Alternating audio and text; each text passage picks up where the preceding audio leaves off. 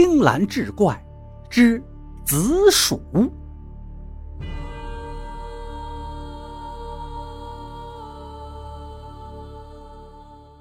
话说京城有位姓王的书生，痴迷文字，多年来埋头作诗，奈何一无所成。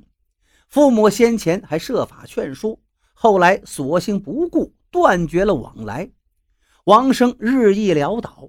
朋友们能借的借了一个遍了，只到三天才能吃得上一顿饭的境况。尽管如此，他依然是笔耕不辍，但是蜂拥而至的都是退稿信函，盘缠也耗尽了。王生无奈，只得泪洒京城，回老家投奔亲属。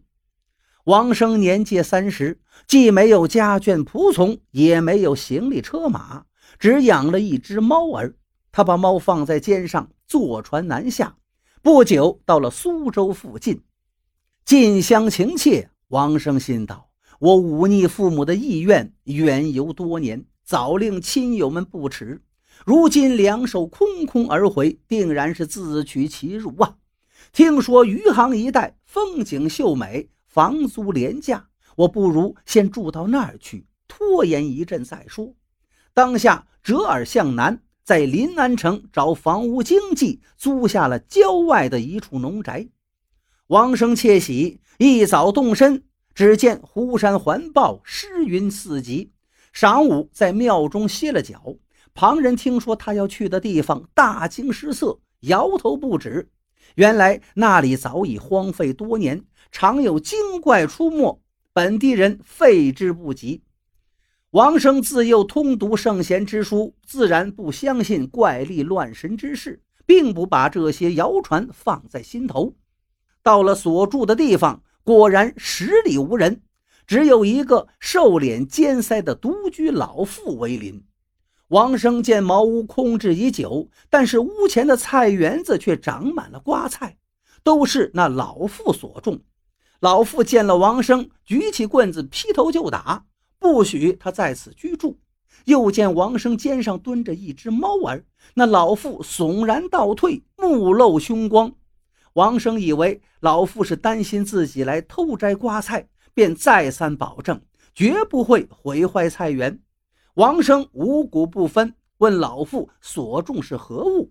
老妇回答说：“不过是些红薯、紫薯、木薯、白薯、马铃薯而已。”这天晚上，王生半梦半醒之间，听到一阵小儿窸窣耍闹的声响。刚开始只三五个，接着越来越多，似有数十个小孩子在玩闹嬉戏。王生的猫儿本来睡在榻上，此刻凝神之耳，忽然越窗而出，外间的声响瞬间静默，片刻后又哗然大作。哭闹奔跑之声不绝于耳，只听得一声嘹亮的小儿啼哭，随后便是一声断喝，似有霹雳之音。王生翻身下床，奔到门外，只见屋前菜地上到处都是光着脚丫的小孩，只有手掌大小。细看多时，有的已有三五岁模样，有的正蹒跚学步。还有的在地上爬行，个个露出惊恐的神情。林家的老妇手持拐杖站在园中，一身紫衣，怒目而视。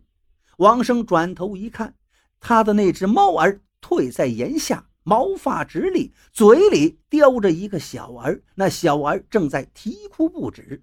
王生连忙喝住家猫，将小儿救下，还给老妇。